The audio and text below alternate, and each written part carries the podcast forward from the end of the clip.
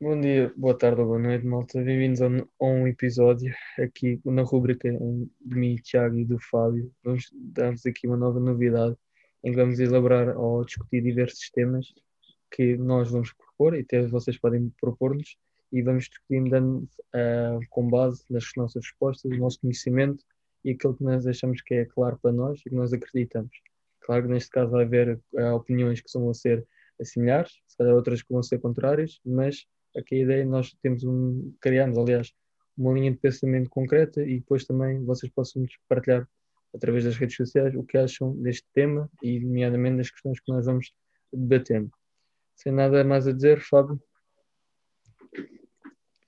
Muito bem, Tiago. De facto, vamos aqui trazer algumas, algumas questões à tona que vão ser discutidas aqui pelos dois. Também será um processo muito rico para nós e para quem nos está a ouvir. E acho que podemos então arrematar. E o tema que trazemos hoje é sobre o treino de futebol e, mais particularmente, sobre um dos principais intervenientes, que é o treinador de futebol.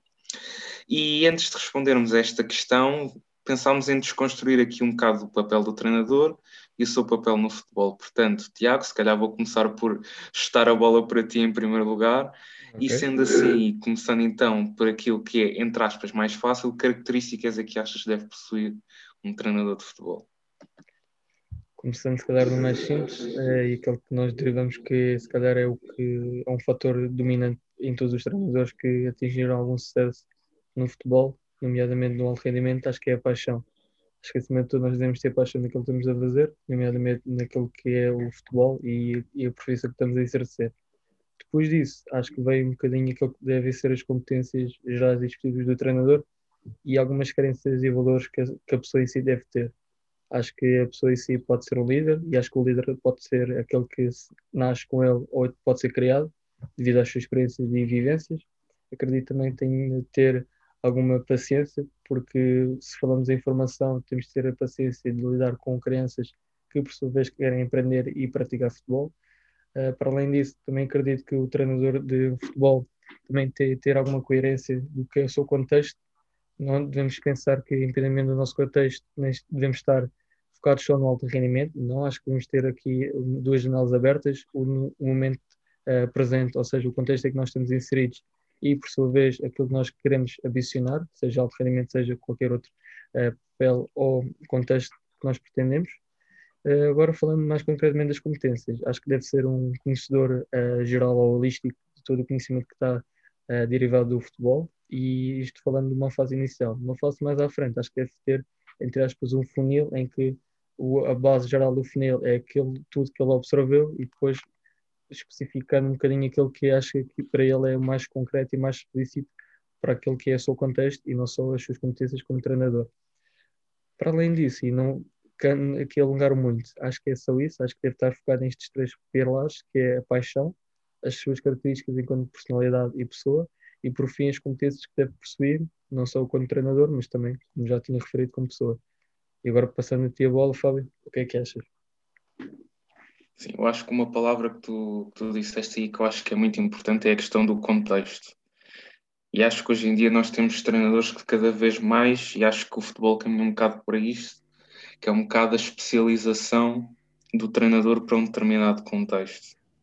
E não digo só especialização, falando de alto rendimento, de área de iniciação ou de especialização. Falo de especialização do treinador no sentido de poder ser um analista, um preparador físico, um treinador de formação, um treinador principal e tudo isto exige do treinador características diferentes. Mas antes de passar para isso, eu vou passar para algumas características que eu acho que têm que ser comuns. Primeiro, o conhecimento do jogo. Acho que um treinador, independentemente do contexto em que esteja, tem que conhecer o jogo de forma profunda para perceber o que é que é, o que é, que é intencional ou não, o que é que pode ser padrão ou não o que é que emerge dos princípios do jogo, o que é que não emerge, para que depois a prática que ele vai ter no campo a nível de treino seja coerente com aquilo que é o jogo e com aquilo que tem que ser o treino. Depois, como tu disseste também, paixão pelo jogo. é impossível, e até o Guardiola há uns tempos disse isso, que é impossível alguém acordar de manhã e fazer algo de forma tão intensa se não tiver uma paixão muito grande por aquilo que faz e ter essa capacidade para estar de forma permanente a pensar no jogo de forma tão apaixonada. E depois, para outra coisa que também não se fala muito, mas é a questão da formação, na minha opinião, essencial. Para, para qualquer área em que se esteja, é preciso ter uma formação científica forte. Ok? Agora, é verdade que no futebol muitas vezes nós vemos que muitos treinadores vão buscar esta experiência de uma forma um pouco mais empírica. Eu não tenho problema nenhum com isso. Conhecimento empírico ou conhecimento académico, o importante é ter a sabedoria, que é uma coisa um bocadinho diferente do conhecimento, porque a sabedoria é conseguirmos pegar naquele conhecimento e aplicá-lo na prática da melhor forma. Mas acho que a formação é essencial e acho que é algo que se deve refletir muito bem, porque só uma formação boa é que nos dá as ferramentas para refletirmos e para aplicarmos o, os, nossos, os nossos princípios da melhor forma. Agora, entrando então, então especificando e especializando para, para a questão do treinador nos diversos contextos. Falar, por exemplo, no contexto de um treinador de formação. Qual é que tem que ser, se calhar, o principal foco, de uma, de uma forma muito geral, de um treinador de formação? É uma coisa também já disseste, que é a questão da paixão. Tu tens que conseguir que aqueles miúdos, aqueles miúdos de 4, 5 e de 6 anos, tenham paixão em ir ao treino. Isso é que é uma das coisas mais importantes, é aquele miúdo estás num treino e daqui a dois, três dias já quer voltar a ir ao treino e está ansioso por ir. Por causa daquilo que tu lhe provocas no treino e como é que tu consegues. Primeiro tens que perceber o que é que é uma criança de 4, 5 e de 6 anos. O que é que ela gosta de fazer. Quais é que são os déficits circunstanciais daquela criança. E mais uma vez a questão do conhecimento do jogo, porque tu tens que ir buscar coisas ao jogo grande que tu já tens na tua cabeça, mas que tu desconstróis em complexidade e em dificuldade, que também são duas coisas diferentes, para aquilo que são os déficits circunstanciais daquele miúdo. E aí tu constróis exercícios para ele que vêm do jogo grande, desconstruído, com uma ludicidade que aquela criança, com, que vai fazer com que aquela criança esteja implicada. Ok? Eu vou-te dar um exemplo. Por exemplo, tu, tu conheces-me, Tiago, e eu pronto, sou uma pessoa pá, normal, não sou muito difusiva, mesmo em treino, não sou de grande espalhafato, mas se tu me puseres num treino de miúdos de 4 e de 5 anos, tu vais ver que se calhar eu estou ali no meio da baliza dos joelhos a atirar-me para o chão, vou ao pé deles e dou-lhe um, um, abraço quando eles marcam um gol. Ok, e isto vais-me dizer que é uma coisa que é cientificidade do treino? Pá, se calhar não.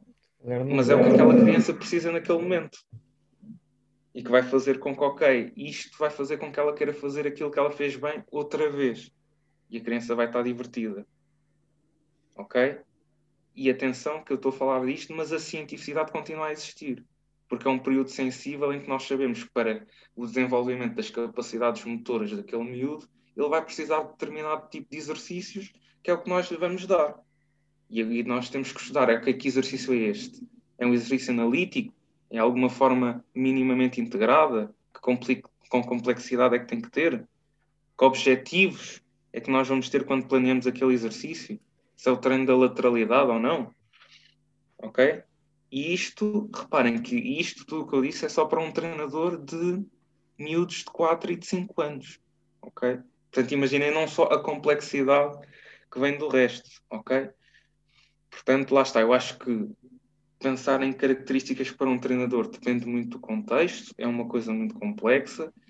E pronto, se eu tivesse que definir em três coisas, lá está, era muito, era muito por aqui.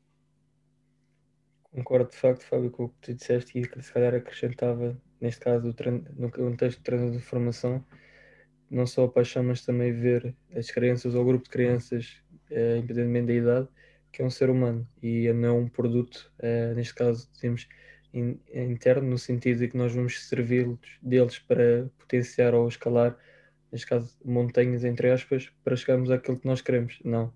O que nós estamos a fazer ali é prestar basicamente um serviço para aquela criança e vamos promover diversas coisas, não só o gosto pela, pelo futebol, a prática pelas eh, atividades eh, desportivas e atividade física no geral também, mas também aquilo que a criança realmente quer, que é brincar e independentemente das idades, isto depois vai ser mais crescente ou linear para alguns, mas é o prazer que eles já têm na prática que vão ter ao longo de, de, de independentemente do tempo que seja, mas ao longo da sua prática.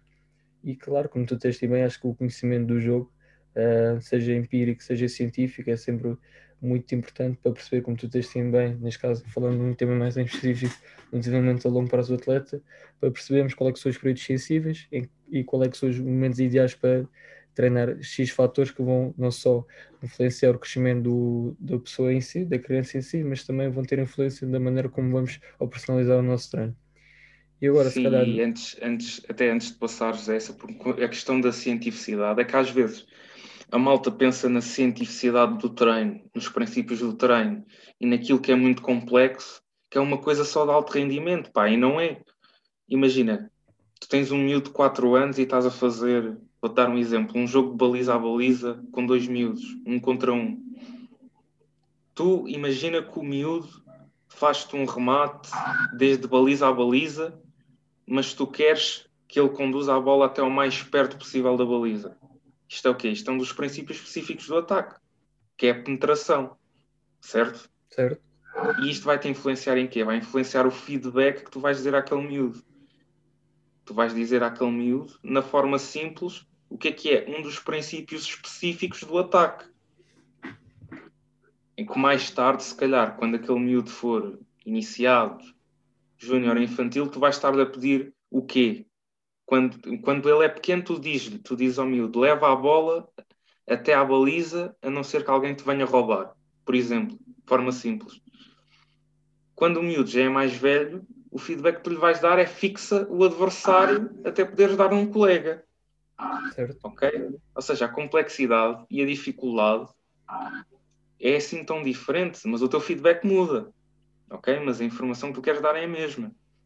Portanto, lá está. Por isso é que eu acho que a formação e o conhecimento do jogo é fundamental, seja o teu contexto mais lúdico, mais competitivo, mais formação, menos formação, o que for. Concordo em absoluto, Fábio, e acho que até mencionaste aí uma coisa importante, que muitas vezes, até se calhar no, nos primeiros anos, como treinador ou como estagiário, qual que seja a categoria em que estamos inseridos, acho que é difícil, porque nós estamos com uma aquele conhecimento empírico que nós temos como se formos jogadores ou não, não está isso em causa, mas temos aquele quase calão de nós dizemos as coisas em específico e depois damos se calhar origem a problemas que o miúdo não consegue interpretar. E acho que essa facilidade em nós conseguimos de alguma maneira simplificar e, e também de alguma maneira clarizar o que é que é aquilo que nós pretendemos para o miúdo, eu acho que é uma chave ideal não só para uma boa conduta do treino, mas também um bom conhecimento e assimilação do miúdo naquilo que nós queremos que são os seus comportamentos do jogo. E Fábio, se calhar rematando aqui agora, e já também pegamos aqui um bocadinho, falando o que é que é para um treinador, independentemente do seu contexto, qual é que deve ser a sua base ou foco, que, que neste caso deve ser inserido no papel de treinador.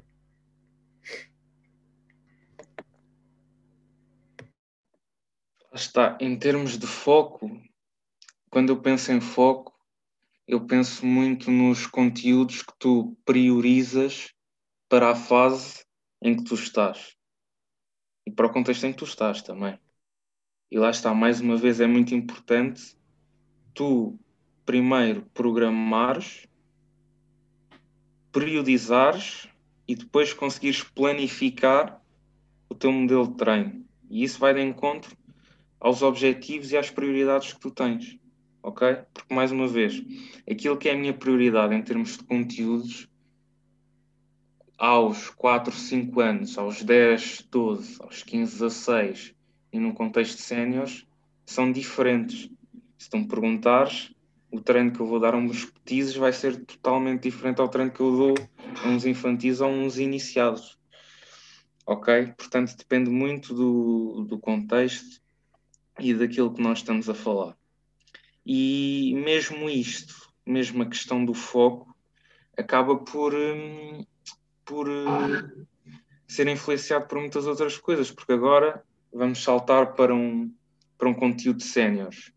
Ok? A, a, grande diferença entre, o, entre os séniores e a questão da formação é que tu nos séniores tens uma necessidade de rendimento semanal em que o rendimento influencia continuamente o teu processo de treino porque tu estás sempre num ciclo de jogo, análise, treino, jogo, análise, treino. Estás a perceber? Sim, sim. Portanto, enquanto que tu na formação, nos miúdos, tu acabas por ter os conteúdos e os objetivos em termos de ensino muito bem, relativamente bem definidos, que depois podem mudar com os déficits circunstanciais dos miúdos naquela altura específica, consoante o grupo que tens. No alto rendimento, isto quase que muda semanalmente, porque a resposta que a tua equipa dá a cada jogo vai demonstrar coisas diferentes onde tu te queres focar para trabalhar na semana seguinte. Certo. Ok? Portanto, acho que o foco, a grande diferença em termos de foco, eu acho que acaba por ser esta. Não sei se sentiste o mesmo, porque já, já tiveste nos contextos, muitas vezes em contexto de petis e de infantis e por aí fora de competição, não sei se sentiste o mesmo. Não, por acaso senti muito, acho que um, uma coisa essencial, e tu pegaste um bocadinho nisso, não só na parte da organização e de priorização daquilo que são as nossas ideias e comportamentos que nós queremos que os miúdos uh, adquirem para o jogo, acho que é meio um bocadinho esta análise de não só do nosso contexto, mas também do grupo de trabalho que nós vamos ter e perceber, consoante esse ponto de partida, como é que nós podemos chegar de A a B, sendo que A a B vai haver um C, um G, um D, independentemente de qual é que seja o percurso, mas não vai ser uma coisa linear, vai ser uma coisa que tem altos e baixos com o tempo. Se calhar o jogo aqui vai ser, vai ser importante só para ver se a, aquisição dos conhecimentos está de alguma maneira a ser feita de maneira correta ou se tiver, temos a necessidade de alterar ou não. Mas acredito que, tanto no treino como no jogo em si, acho que esta primeira análise inicial do nosso grupo de trabalho e também contexto, acho que é, vai ser um foco principal para nós pegarmos nesse ponto de partida. Depois daí, falando aqui que tu falaste também de, de, um bocadinho dos vários escalões, acho que o nosso foco, como é óbvio, vai mudando consoante aquilo que vai ser as nossas ideias e exigências internas e externas. Externas de que se formos a ver um patamar de alto rendimento, uma equipa de sénior, se calhar o resultado já vai ter um peso enorme no nosso processo de treino e nós vamos ter daqui, ter, se calhar, ter um processo mais um, ehm, direto e, e, não tão complexo, mas mais específico, em que os nossos jogadores, aí a nossa equipa, consiga ter um, uma adquisição de conhecimentos muito mais rápida e acentuada do que propriamente na formação, que se calhar temos ali alguma abrangência no sentido de podemos analisar, interpretar, não digo nas calmas, mas temos ali períodos sensíveis e fases sensíveis em que conseguimos, entre aspas, otimizar o seu desenvolvimento. Enquanto no jogo, se calhar esse peso muito às vezes dificulta aquilo que vai ser o nosso processo ideal no, no escalão de alto rendimento. Mas é como tu disseste, acho que independente do contexto, seja qual for a faixa etária, acho que o nosso foco vai, vai estar sendo um bocadinho divergente. O, no, o, que nós queremos, se calhar, na formação vai ser completamente diferente do alto rendimento, mas há coisas que nós falamos anteriormente que não se podem ser, ou neste caso não podem ser esquecidas. Que é o fato, neste caso, na, na nossa, da paixão, que nós devemos interpretar não só a nós próprios, mas para os outros, derivado não, não só no jogo, mas também no treino, e aquilo que é o nosso conhecimento e interpretação do jogo. E, mais uma vez, isso está também está ligado à nossa formação enquanto treinadores, neste caso como especialistas. E depois, como é que disseste, acho que o foco vai um bocadinho por aí, que é esta capacidade de nós organizarmos os nossos comportamentos, as nossas ideias, fazemos uma análise inicial do contexto e do grupo de trabalho e a partir daí vamos construir o nosso percurso e o nosso processo. E depois vai haver os altos e baixos que nós, com a devida análise e a devida correção, vamos conseguir otimizar ainda melhor o nosso treino e o nosso processo de uh, jogo barra treino. E Fábio, também queria te fazer uma questão, já que tu também passaste no, pelos diversos escalões e também, seja masculino ou feminino, queria te perguntar se existia grande diferença naquilo que são, neste caso, o foco do treinador. Neste, neste caso, dos dois géneros. Se existem algumas é. semelhanças ou se existem é. diferenças. Em relação ao, àquilo que tu priorizas no, no futebol feminino e no futebol masculino? Uhum. Ok. Aquilo que atenção, eu sou muito apologista da ideia que futebol feminino ou futebol masculino é futebol à mesma. O jogo, o entendimento que o treinador tem do jogo é igual, ok? Agora, podem existir alguns déficits circunstanciais que podem tornar o, jo o jogo, que é o mesmo, ir para tomar os, existirem alguns comportamentos que são mais acentuados, mas podemos chegar lá mais à frente. Mas a questão é, a questão essencial que eu queria dizer, a grande diferença que existe neste momento, a meu ver, e da minha experiência em relação ao futebol masculino e ao futebol feminino, são anos de prática, ok? Só isto. nós vemos meninos, rapazes aos 10 anos que já têm 5 inscrições na federação, que são iguais, se calhar, ao que tem uma miúda de 19. Certo? Portanto, elas começam a jogar muito mais tarde, têm certos estímulos muito mais tarde. Agora, com o tempo, uma vez que elas praticam cada vez mais cedo a formação no feminino, pelo que sei, está a ficar cada vez melhor. Elas vão esta diferença vai se começar a esbater. E se calhar algumas coisas que tu trabalhas num contexto sub-19 se calhar vais, vais começar a treinar coisas mais complexas e com uma dificuldade superior porque elas se calhar já passaram por esses estímulos 5 anos antes. Certo. Ok? Agora se é uma questão se mudar isto é uma questão que vai demorar tempo vai elas vão ter que começar a praticar mais cedo o treino delas vai ter que ser melhor. Portanto, vamos ter que ter melhores treinadores nessas idades. Quem de direito, e quem de direito digo associações de futebol, federações, vai ter que começar a refletir um bocadinho sobre se os quadros competitivos são os mais adequados.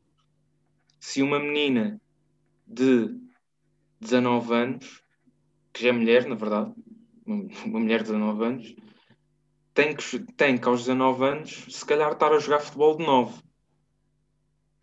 E a seguir, um ano depois, ou uns meses depois, está a jogar futebol 11. Ok? Enquanto nos rapazes eles fazem esta transição com 12, 13 anos. Exato. Portanto, lá está. Eu acho que a grande diferença, o grande, o que, ou seja, o que te faz mudar o foco em termos de conteúdos de, de ensino no treino são os anos de prática. Porque se calhar coisas que tu estás a ensinar sob uma determinada complexidade numa dada idade, nos rapazes fazes isso mais cedo. Sendo que isto é algo que tendencialmente vai mudar. Certo. Fábio, agora se calhar vamos passar aqui a uma questão que também é uma questão que nós todos se calhar pensamos no início e atualmente, se nós queremos ser, neste caso, especialistas na nossa área, que é um bocadinho na que nós podemos procurar este conhecimento relacionado à nossa especificidade, ou neste caso à nossa profissão. Uhum. Olha, pronto, isso entronca um bocadinho com o que eu disse em relação à, à questão da formação do treinador, não é? E isto, logo isso já dava uma conversa para horas. Lá está, tu podes, tu podes pegar aqui na questão da formação do treinador de várias de várias maneiras diferentes, sendo que um ponto fulcral é o querer individual de cada um. Pá, nós vivemos, estamos em 2021, o conhecimento está acessível a qualquer pessoa, qualquer pessoa, se quiser, vai à internet e lê um livro sobre periodização tática ou teoria do treino esportivo, o que for. Ok? Portanto, aquilo que eu acho é que existe aqui três grandes vertentes, que é a vertente académica, todos nós bem conhecemos, que é a pessoa que ou vai para a faculdade ou, ou tira os níveis de treinadores por uma associação ou por uma, uma empresa que seja, que tem os conteúdos de ensino muito bem modelados para a formação do treinador. Se estão bem ou mal modelados para os diferentes níveis, isso são outras questões, mas pronto, temos esta via. Temos a via puramente empírica, com as práticas que tu tens no teu dia a dia com os jogadores no treino local, ok? Que também te faz evoluir e também é importante. E depois tens a outra via que eu lhe vou chamar a via do networking, que é a via de tu conheceres pessoas no futebol que têm mais experiência do que tu e que te falam da experiência, dos erros que cometeram e daquilo que eles acham sobre o jogo e sobre o treino. O que é que eu acho que é importante? Eu acho que são as três. Ok? As três são importantes e é isto aliado àquilo que eu disse anteriormente, que é a questão do, do querer aprender. Ok? Há pouco tempo, a Federação Portuguesa de Futebol lançou uma, teve uma iniciativa muito gira que lançou um site que se chama o, Football, Portugal Football Observatory, ou como é que se chama, que tem lá uma série de artigos sistematizados, artigos científicos, em que, de investigadores portugueses e não só sobre o jogo e que, que respondem a algumas questões que muitos de nós temos, ok? Portanto, é uma questão de procura, é uma questão de perceber que estas três vias existem e que são sinérgicas. E pronto, acho que é este muito o meu foco. E a ti, lá está, tu também estiveste na faculdade e também, enquanto estavas na faculdade, também deste treinos e acho que acabaste por sentir muito isso, ou não? Que lá está, teres estas três, estas três componentes provavelmente enriqueceu muito mais a tua formação do que só se estivesses na faculdade, ou se tivesses acabado o 12 ano e começasses logo a dar treinos, ou se andasses simplesmente a falar com pessoas do futebol, não é? Sim, sim, concordo completamente. Acho que neste caso a via académica permitiu de alguma maneira ter um suporte científico e depois aqueles dois pontos que tu disseste, emocionaste, tanto o conhecimento empírico como este networking, é o que também trouxeram uh, e uniram para diversas uh, opiniões e crenças que eu tinha relacionadas com o futebol e consegui aplicá-las e muitas vezes algumas mistificá-las e acho que é um bocadinho isso que tu disseste e muito bem, acho que na fase inicial, seja académica, seja empírica, seja network, acho que nós temos de tentar absorver o máximo de informação concreta e específica que nós pretendemos para nós próprios. E como tu disseste também, temos de ter a crença ou aquela sede de querer saber e de querer aprender e de querer, neste caso, estarmos bem informados. Depois disso, acho que seja a via académica, seja a via empírica ou network marketing, nós tem, temos de ter, ao chegar a uma certa altura em que, ok, temos o funil, já temos vários conceitos, já temos uma base bem geral. Agora, se calhar, começamos a cortar o funil para ter alguma especificidade daquilo que nós acreditamos, daquilo que nós deixamos que era resultar para o contexto XYH, para aquele grupo de trabalho. E claro que isto são ideias que nós temos suportadas não só pelo aquilo que nós vivenciamos, mas aquilo que também lemos e aprendemos e ouvimos, mas também aquilo que nós, como sabemos e tu disseste muito bem, o mundo está sempre em constante em, em desenvolvimento e evoluir. E o que nós sabemos hoje, se calhar amanhã vai ser diferente. Claro que não, não significa que seja certo ou errado, mas acredito seriamente que nós devemos estar a par daquilo que está a acontecer à nossa volta, mas também ter a consciência de que aquilo que se passa à nossa volta, se é ou não importante para nós e para o nosso contexto.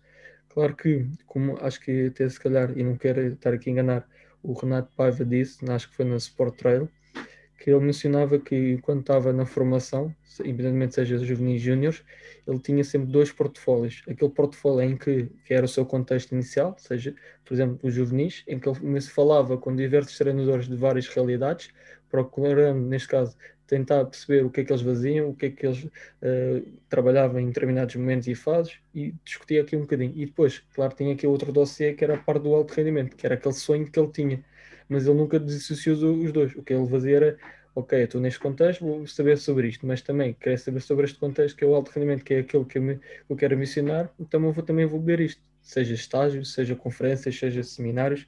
Acho que nós temos de ter aqui a capacidade clara de tentar separar estes dois espectros, ou estas duas bases, e tentar de, um bocadinho beber de tudo, porque aquilo que nós se calhar aprendemos hoje, se calhar não dá para o nosso contexto, mas para aquilo que nós pretendemos num dia mais tarde, se calhar vai dar e é um bocadinho este jogo de tiro aqui, vou meter ali, tiro aqui, vou se calhar vou absorver aqui, vou pensar, vou refletir. E acho que é esse jogo de analisar, interpretar, falar, discutir, que nós vamos ter aqui um processo enriquecedor de, nossa formação individual, seja treinador e também seja qualquer interveniente do jogo. Sim, até, até, te vou, até te vou dar um exemplo para isto não ficar tudo um bocado na ordem do abstrato sobre aquilo que eu quero dizer, principalmente entre a coisa da versão da, da via académica versus via empírica. Para se perceber, ou seja, tu pela via académica, tu adquires conhecimentos muito bem sustentados sobre a prática que tu vais ter. Certo. certo? Portanto, e nós já falámos muitas vezes aqui no, no, no, podcast sobre a questão das abordagens ecológicas e dos constrangimentos do exercício e por aí fora. E só que só a prática é que te vai dizer se esses conhecimentos sustentados têm uma, uma aplicabilidade e uma reprodutibilidade no contexto onde tu estás. Eu lembro-me de há uns tempos, eu pá, ainda estava num contexto de petizes, e atenção, os, peti, os petizes, petizes de um nível elevado, e petizes de um nível elevado já conseguem fazer certas coisas, e eu queria fazer um jogo de posse, o meu objetivo era fazer um jogo de manutenção de posse de bola com também algum ênfase naquilo que é a transição defensiva na reação dos miúdos para recuperar. Ok? Então o que é que acontecia? Fiz um jogo do tipo, não, não, pá, não quero estar enganado, mas era um 2 contra 2 mais 4 apoios por fora.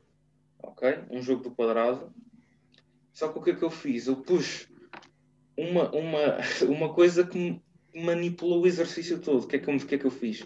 Coloquei quatro balizas por fora do quadrado e disse: eu, eu tinha a intenção de fazer com que os miúdos que estavam sem posse tivessem muita agressividade e intensidade na intenção de recuperar a posse de bola e o fizessem da forma mais rápida possível.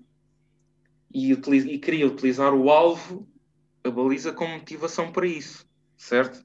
Certo. Agora, há aqui uma questão. Ok, aqueles miúdos recuperam a bola, o que é que eles vão tentar fazer? Vão tentar marcar gol. Exato. Se for preciso, com os déficits que eles circunstanciais da idade que têm, tentam marcar gol, falham, a bola vai para fora, para aí fora. O que é que vai acontecer a seguir? A bola vai para onde? Começa onde? Porquê? Será que não faz mais sentido não haver balizas e os meninos terem indicação de quando recuperarem a bola, jogam nos apoios, troca de posse? E não se torna uhum. isto num exercício de verdadeira posse de bola, com um momento de transição fluida entre os momentos de posse, com posse mais recuperação, posse mais recuperação, e não posse, recuperação, remate, reinício, não se sabe onde para posse, recuperação, remate. Exato. Ok? Lá está. Isto é o tipo de reflexão que a teoria académica te consegue dar, mas só a prática empírica te vai confirmar. Concordo em absoluto. Certo? Concordo em absoluto. Acho que essa noção que tu disseste, o exemplo que tu deste é muito específico e plausível. E acho que é aquilo que diz que é, a teoria por vezes não, não significa que esteja certa ou errada, pode estar certa num contexto e pode estar errada noutro. E acho que a nossa capacidade de interpretar aquilo que nós pretendemos é que vai diferenciar aquilo que vai ser um bom exercício para os miúdos, não para nós, mas para os miúdos, e aquilo que nós queremos que eles assimilam. Neste caso são os comportamentos, e tu referiste bem o momento do jogo que é a transição defensiva, e é aquela questão da recuperação de bola. E se calhar, e pegando aqui também noutra questão, Fábio, e se calhar aqui falando aqui do, do, do par do treinador, o que é que achas para ti que seria essencial, ou neste caso fundamental para o treinador, neste caso, numa construção linear, seja da formação até alto rendimento ou vice-versa, do, do alto rendimento para baixo, o que é que achas que deve ser, neste caso, as capacidades do treinador, de, seja empírica ou seja científica, para que consiga, de alguma maneira, desenvolver um processo que seja gradual hum, e, de alguma maneira, não linear? Com processo queres dizer processo de treino, processo de, hum, de ensino-aprendizagem. Melhor é, vamos pegar no ensino-aprendizagem. Ok. Um, vou, vou pegar por cima, ok? Começando no alto rendimento. A questão do alto rendimento, vou começar por aquilo que se fala muitas vezes, que é a questão do modelo de jogo, ok? Primeiro que tudo, o treinador tem que ter uma ideia, uma ideia de como é que quer jogar. Para ter uma ideia de como é que quer jogar, treinador tem que conhecer muito bem o jogo, tem que conhecer muito bem o contexto, tem que conhecer muito bem os jogadores que tem. Surge a ideia. Da ideia surge os princípios que com, completam o teu modelo de jogo que te vai dizer como é que a tua equipa quer jogar. Os princípios vão se dividir em subprincípios nos quatro momentos do jogo, mais bolas paradas, que te vão dar toda a complexão que tu queres ver no jogo. Sendo que este modelo será tão mais rico quanto menos padronizado for, estando já preparado para o caos que é o jogo. Certo. Ok? Agora, isto é o que está na tua cabeça, vamos operacionalizar. E operacionalizar um modelo de jogo, mais uma vez, exige aquilo que eu disse lá atrás, que é o, que é o quê? Formação para perceber como aplicar. Ok? Porque eu aplicar um modelo de jogo que tenha princípios de posse, princípios de recuperação rápida, de contrapressão ou por aí fora, é diferente de eu estar a operacionalizar um jogo de transições rápidas de contra-ataque e de bloco baixo. Ok? Isto a todos os níveis, da forma como tu vais planear os teus exercícios, o feedback que tu vais dar, a forma como tu periodizas fisicamente a tua semana, vai ser diferente. Certo. Mais uma vez, tu tens que estudar estas coisas para perceber como fazer. Ok? Certo. Mais a questão da avaliação das práticas que estás a fazer. E aqui entra a questão da análise, que é outro mundo. A questão da análise é outro mundo e não vamos entrar por aqui hoje. Análise, como é que tu vais fazer? O que é que tu vais priorizar na análise da tua equipa para perceber se a operacionalização do teu modelo está a ir de acordo com aquilo que é a tua ideia, a base, aquilo por onde tu começaste. Ok? E isto tudo implica estudo, conhecimento académico, empírico, o que for. Certo? Certo. Isto é o, o, que, o que o treinador, na minha opinião, deve priorizar quando estamos no alto rendimento. Isto só no- na parte específica do jogo. Depois há as questões da liderança e por aí fora, não quero entrar por aí, que também não é a minha especialidade. Agora, quando tu falas, quando começas a descer para a questão da formação, e agora a pergunta de um milhão de euros, deve ser um modelo de jogo definido na formação? Eu tenho dúvidas. Tenho dúvidas. Hum, eu prefiro pensar num modelo de ensino na formação segundo princípios. Ok? Aquele clube pode ter determinados princípios ensinados de uma determinada forma para um determinado tipo de jogador ou tipos de jogadores que quer formar. Ok? E vejo isto como um modelo de ensino que entronca aqui com o modelo de treino, que tem que ser rico, tem que ser aberto, tem que fazer com que o miúdo passe por diversas situações, diversos problemas e utilizar o jogo aqui não como o fim, não como o fim ou como ou como lá está, como eu tinha dito atrás, aquela questão do ciclo do, do jogo, do Certo, jogo, sim, sim. análise, treino por aí fora, mas utilizar o jogo na formação como mais um momento de aprendizagem. Porque se dizem, e isto diz muito, que o jogo é o momento mais aquisitivo que existe, porque ali estão todos os elementos, têm todos os elementos da, da competição, por assim dizer. Então, ok, vamos usar o jogo como mais um momento formativo. Certo. Por isso é que, por exemplo, isto em termos do que aquilo que é a dificuldade e aquilo que é o resultadismo, imaginemos que nós temos uma equipa de iniciados que tem, que tem muita qualidade mesmo, são os melhores do país. Vamos imaginar que estamos num dos três grandes. Ok? Pá, que riqueza em termos de aporte ao processo é que tem estar a dar 15, 14 ou 16 todos os fins de semana? Exato. O que é que eles vão aprender? Que objetivos é que tu consegues colocar naquele jogo que aumentem aquilo que é que, que lá está, tem um aporte qualitativo para a formação deles. Se calhar se eles jogarem um jogo contra miúdos um ou dois anos mais velhos, se calhar novas situações vão aparecer e novos problemas no jogo. E o jogo assim, aí sim, o jogo é aquisitivo. Concordo Não sei. absoluto.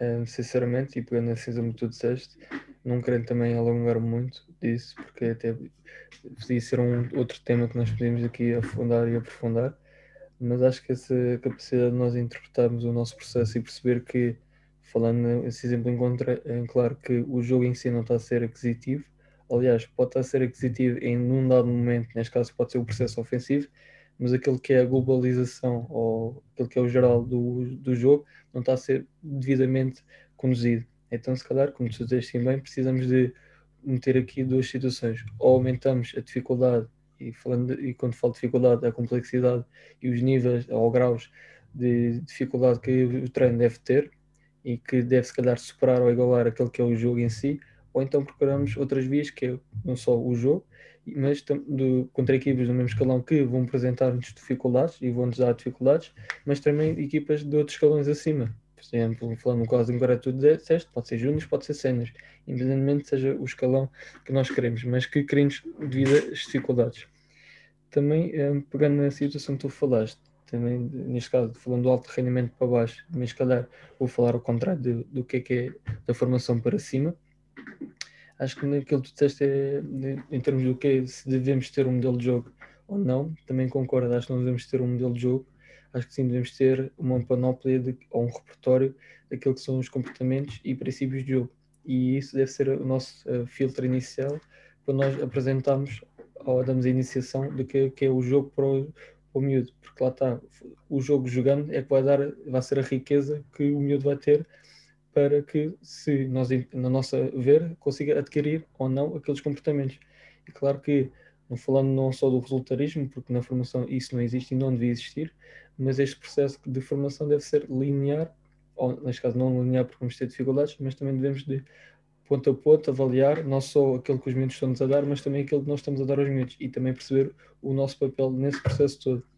Agora falando num escalão mais acima, e tu já mencionaste, não só essas partes de conhecimento científico, seja priorização, seja situações mais de liderança, gestão de equipas, isso também são outros temas que eu não quero aprofundar muito, mas acho que esta capacidade nós temos de conhecimento científico, empírico e jogar aqui um bocadinho e desenvolver um modelo de jogo com ideias concretas daquilo que nós queremos, tendo em consciência que, nem seja o contexto, vamos ter sempre aqui o resultado nas nossas coisas e vai ter um enorme peso no nosso processo, porque se uma semana estivermos bem e na outra semana estivermos mal, se calhar na próxima semana já não estou no clube. Então, se calhar aqui vamos ter de jogar com isto do resultado, que é eu tenho de, de em semana a semana, ou treino a treino, garantir que a minha equipa esteja o máximo uh, de tempo e de disponibilidade para consiga jogar ao jogo e fazer aquilo que melhor consegue fazer, seja vitória ou não, mas que tenha as capacidades para atingir isso. E agora, se calhar, Fábio e... Sim, Tiago, antes só de, de continuarmos, como eu, eu falei muito ali na parte do, da questão do modelo de jogo no, no alto rendimento e por aí fora, mas eu não quero ser mal interpretado no sentido de, de, de, de se achar que este processo na formação é, é menos complexo ou menos difícil. Sim, sim. Muito cuidado com isto. Muito cuidado com isto. É que os miúdos têm uma diferença em relação aos séniores, aqueles são esponjas o que nós dizemos, eles multiplicam aquilo e fazem aquilo. Se tu disseres a um miúdo, ok, num exercício, e se disseres ao miúdo, a solução para, para isto é buscar a profundidade, ou seja, uma bola nas costas, o que for, ele vai-te começar a repetir aquilo independentemente do contexto de estar a pedir ou não. Porque o, o que vale para ele se calhar até mais do que aquilo que está acontecendo no contexto, é aquilo que tu lhe dizes e a situação que tu lhe constróis. Portanto, é muito importante perceber, mais uma vez, voltamos à questão da teoria, da teoria ecológica. Eu sou um grande adepto, da, eu sou um grande, sou muito fanático da questão da descoberta guiada, de criar o exercício. O exercício vai criar ali uma série de contextos, de problemas que vão interferir sobre o miúdo e o miúdo vai ter que resolver. Ok? Eu não gosto muito daquela expressão, e que nós sabemos todos, do jogar PlayStation e estar ali a dizer ao miúdo tem que fazer isto, isto e aquilo, a solução para o exercício é enquadrar-se de determinada maneira, é buscar o colega em apoio na profundidade, o que for. O miúdo tem que descobrir ali, pelo que está montado no exercício, aquilo que tem que fazer. Agora, tu, pelo teu feedback, tu podes é ir dando pistas ir dando ajudas, questionando porque é que fizeste assim e não foste para ali. Ok? Isto é que é a descoberta guiada. E isto é complexo. Certo. É complexo porque tens que montar o exercício de forma muito cuidada, de acordo com o objetivo que tu queres, tens de ter o teu feedback preparado e tens que ter conhecimento do jogo para, para o caminho para onde estás a guiar o miúdo, o miúdo pelas tuas questões não vá contra os princípios do jogo. Certo. E quando eu disse que na formação eu penso num, num modelo de ensino baseado nos princípios, também muita atenção a isto que eu disse. Eu não disse princípios não são os meus princípios. Porque os meus princípios são diferentes do, do Tiago, são diferentes do, do, Renato Paiva, do Pep Guardiola, o que for. Eu, eu digo os princípios do jogo. Exato. Esses é que imperam, são mais importantes que os meus, que os teus, do que quem for. E é isso que os meus têm que aprender. Por isso é que é importante eles passarem por todo o tipo de situações. Pronto, era só queria acrescentar esta parte. Concordo isso e sublinho por, por baixo. Acho que de facto o que tu disseste é de, neste caso, anotar e pensar, porque lá está, em ambos os contextos e ambas as realidades, vamos ter as nossas dificuldades e claro que numa fase inicial vamos ter aquela plasticidade que os miúdos têm e fácil, porque se calhar vemos nós treinadores como uma figura paternal e se calhar nas cenas temos outro tipo de influência. Não significa que os jogadores não, também não vão ter a, a questão da plasticidade. Claro que vão ter, mas se calhar não é de maneira tão impactosa que neste, neste processo inicial tem. Mas agora não querendo alongar muito nesta questão, porque também seria outro tema que podemos aqui alongar-nos muito, queria fazer-te, Fábio, aqui a última questão, que é respondendo à nossa primeira questão, ou nessa pergunta inicial sobre este tema, que é o que é que é para ti, ou o que é que significa para ti ser treinador de futebol?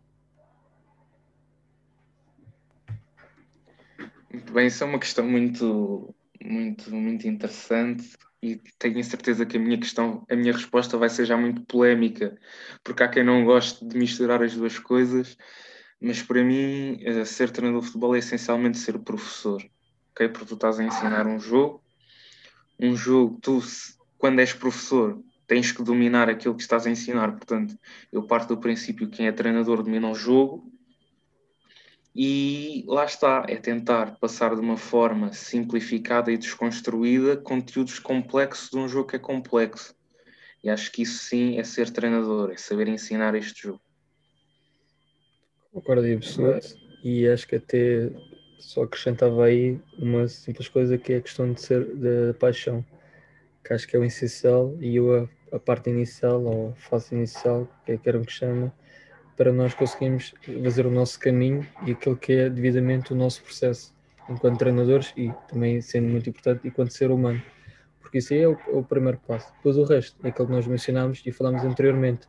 Conhecimento, interpretação, formação, a questão do network marketing, de falar com as pessoas, seja no nosso contexto, seja noutros contextos, é isto tudo vai dar origem àquilo que nós chamamos que é o processo de, do treinador e, entre aspas, e isso também de maneira curta, aquilo que é ser treinador. Fábio, não sei se queres acrescentar mais alguma coisa. Acho que vamos chegar aqui à nossa reta final. Acho que o tempo de jogo já acabou e terminou. Malta, só mencionar aqui duas coisas é, rápidas. Desde já, obrigado por estarem sempre a acompanhar-nos e a ouvir-nos. Não se esqueçam de deixar as vossas opiniões de possíveis temas que querem que nós discutimos. E desde já agradecer-vos mais uma vez, desejar-vos uma boa semana e que regressemos o mais rapidamente possível à nossa prática e à nossa paixão. Fábio é, é muito isto do que o Tiago disse, não tenho assim nada a acrescentar, já que estamos a ficar sem tempo. Pronto, continuem a acompanhar-nos ao nosso trabalho, às nossas entrevistas e também este novo segmento, que vão ser aqui umas conversas bem animadas entre nós. E é isto, Tiago, passo para ti para fechares o episódio. Malta, está feito. Primeiro episódio desta nova rúbrica entre eu, Tiago e o Fábio. Espero que gostem, deem-nos o feedback do que acharam e vemos num próximo episódio, seja com convidado ou seja entre nós dois. Tchau, tchau, malta.